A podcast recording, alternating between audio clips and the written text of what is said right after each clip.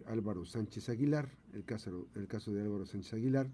Es eh, una, un colimense que está buscando eh, ingresar precisamente con eh, para ver a su familia. Álvaro, ¿cómo estás? Muy buenos días. Muy, muy bien, muchas gracias. Buenos días. Oye Álvaro, platícanos, ¿desde hace cuánto tiempo que no ves a tu familia y qué tipo de gestiones estás haciendo ante las autoridades mexicanas?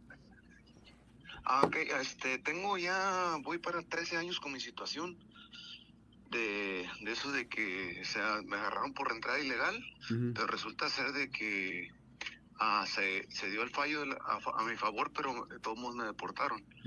Tengo desde el 2009 con este con esta situación y pues he entrado tres veces para Estados Unidos, pero las tres veces me han puesto prisionero por el mismo caso, siendo que lo he ganado dos veces.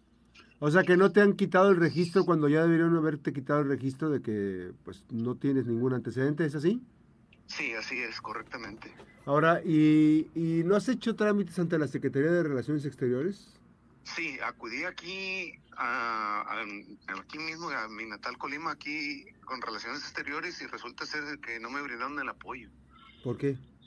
Ah, ese es el, no me dieron ni, ni, por qué, ni nada, nomás acudí a Relaciones Exteriores porque se movió, estaba antes eh, donde estaba la figura obscena y, se movieron del lugar y acudí al nuevo, a la nueva oficina y resulta ser que llevé todo, platiqué con una, una licenciada ahí y, no me dio ninguna resolución. ¿Qué es para apoyo, a, es apoyo a migrantes, verdad? Ah, resulta ser también acudí al apoyo en, migrantes, el que está ahí por, por el Parque Hidalgo. Sí. Ajá, y tampoco me dieron el apoyo. Ahora, sé que tú tenías algunos trámites, te había una respuesta a tu caso y, no se ha estado respetando eso, ¿es así? Sí, tengo dos respuestas. Tengo una del 2009 ah, que me dio una orden ejecutiva del presidente Barack Obama porque a mí me llevaron desde niño a Estados Unidos, sí. donde me otorgaba la ciudadanía y tengo la otra del 2013 que fue una apelación que también me la dieron obsulación de cargos a que no hubo suficiente evidencia, pero también no la, no la las dos no las han respetado. Así es. ¿Quiénes están allá en Estados Unidos, Álvaro?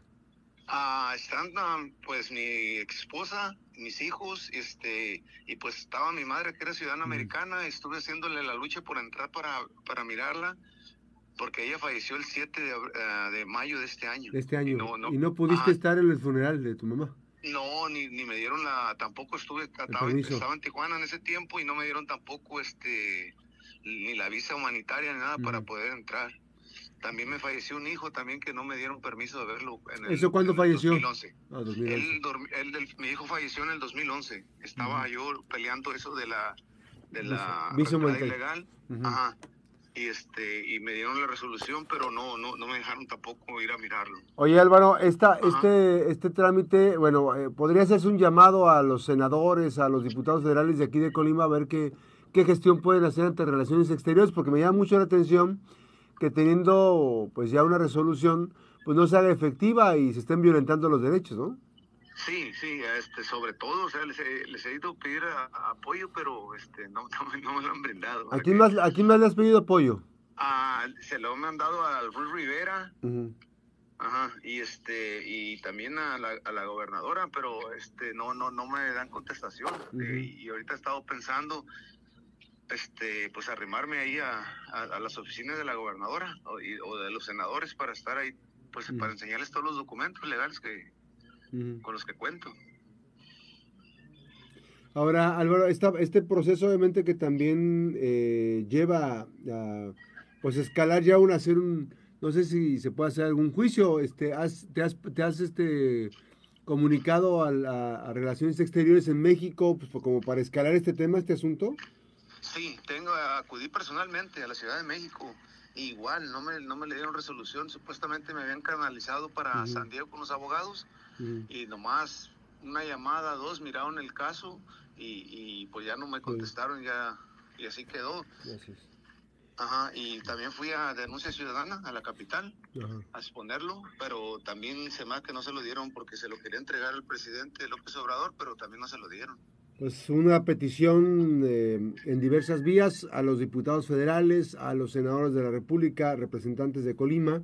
Hay un caso de un colimense que teniendo la posibilidad de accesar, pues estás perdiendo los mejores años de la, de la, de la vida de tus hijos. ¿Cuántos años tienen tus hijos? Eh, la más grande, mi hija tiene 24 años y el más pequeño va a cumplir 15.